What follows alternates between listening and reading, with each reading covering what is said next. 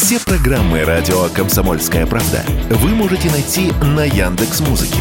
Ищите раздел вашей любимой передачи и подписывайтесь, чтобы не пропустить новый выпуск. Радио КП на Яндекс Музыке. Это удобно, просто и всегда интересно.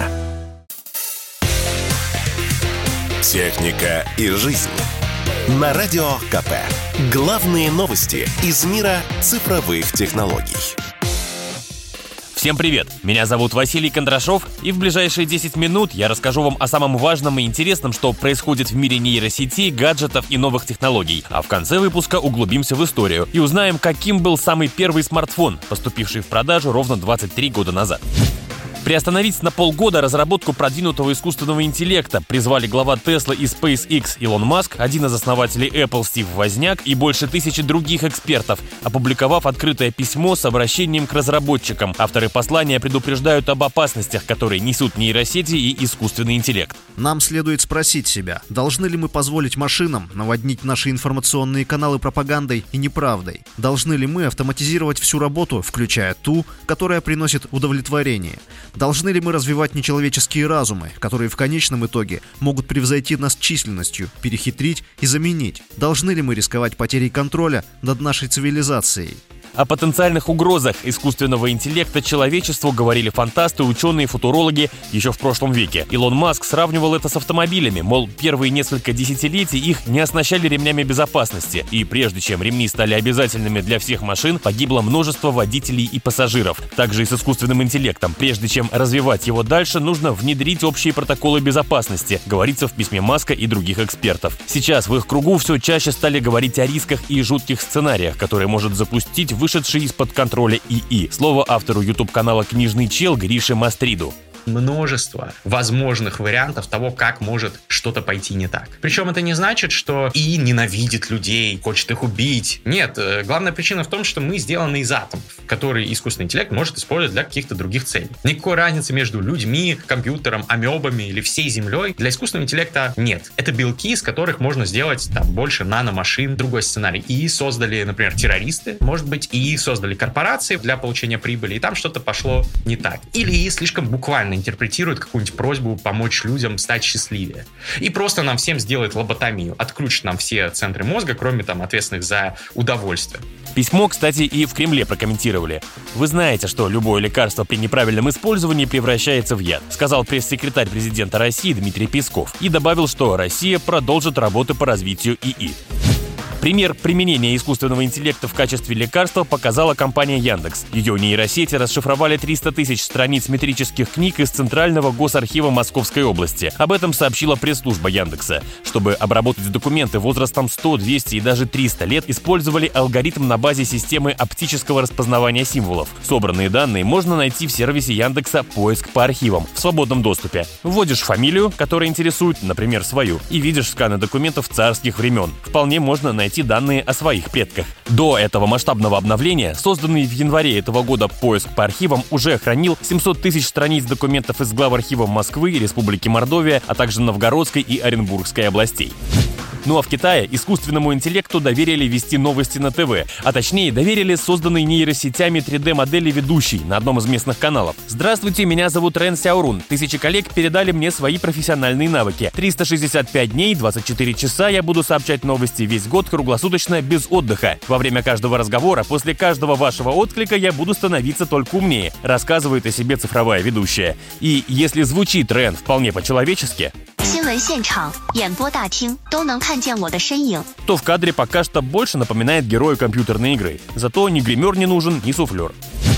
Четырех лет высшего образования достаточно, чтобы освоить профессию в сфере IT, пишет ТАСС по заявлению главы Минобрнауки Валерия Фалькова. Чиновник также заявил, что по некоторым специальностям срок обучения в магистратуре может быть сокращен до одного года. В первую очередь для IT и инженерных специальностей. О том, какие самые базовые знания необходимы хорошему айтишнику, рассказал своим зрителям автор YouTube-канала Виндертон.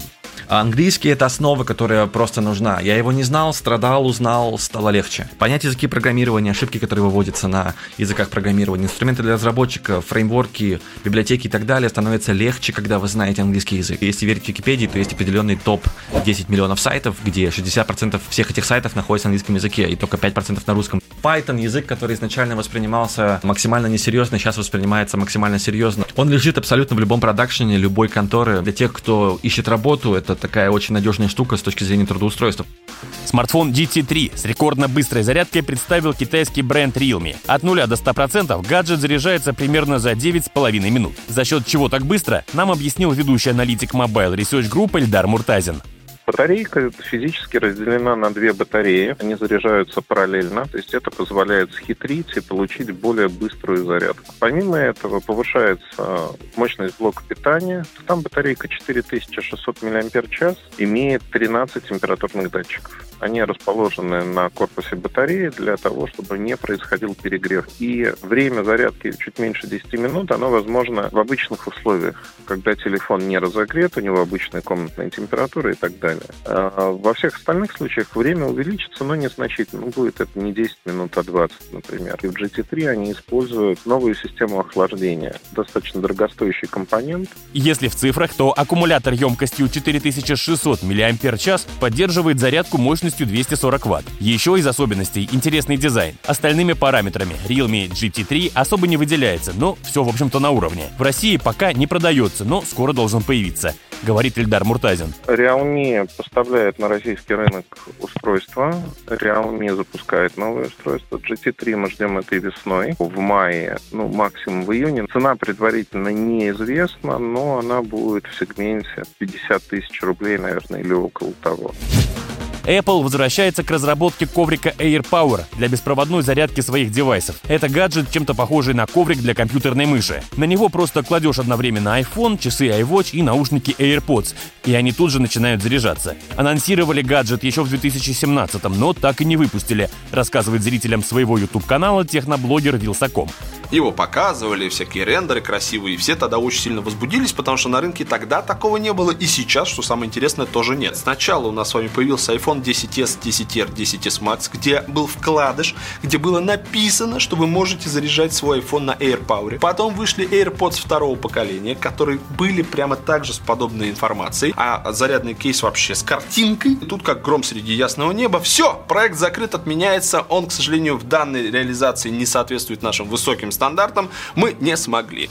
Говорят, прототипы AirPower оказались слишком технологичны. В них даже своя операционка была. И вообще, девайс получился технологически очень сложным и дорогим. По информации Bloomberg, сейчас, спустя несколько лет после того, как проект объявили отложенным в сторону, Apple снова намеревается выпустить устройство. Сроки пока не озвучиваются. Интернет помнит все. The Ericsson R380 is all-in-one with WAP, email, and a personal organizer. Ericsson R380 – все в одном – интернет, электронная почта и личный органайзер.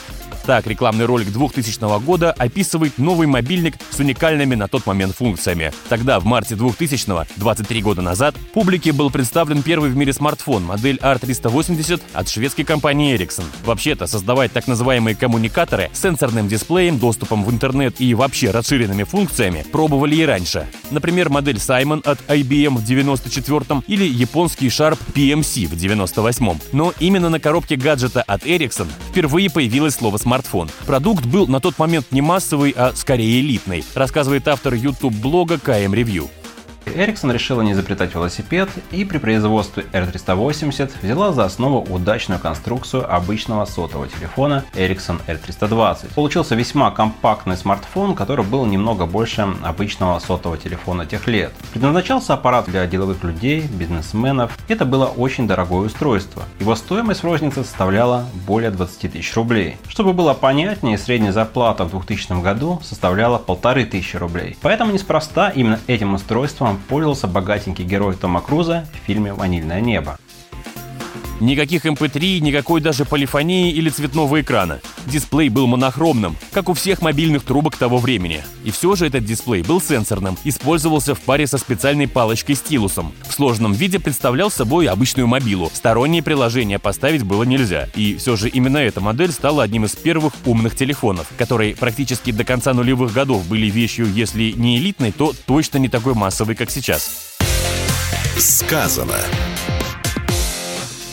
Закончим цитатой одного из создателей iPhone и его операционной системы macOS легендарного Стива Джобса. Вот его слова об операционной системе Android. Я готов стоять до последнего. Я готов потратить все 40 миллиардов долларов, которыми располагает Apple, чтобы уничтожить Android, так как это сворованный продукт. Я готов развязать ядерную войну, если понадобится. С вами был Василий Кондрашов. Следующая порция IT-новостей ровно через неделю в эфире Радио КП. Всем пока! Техника и жизнь. На Радио КП. Главные новости из мира цифровых технологий.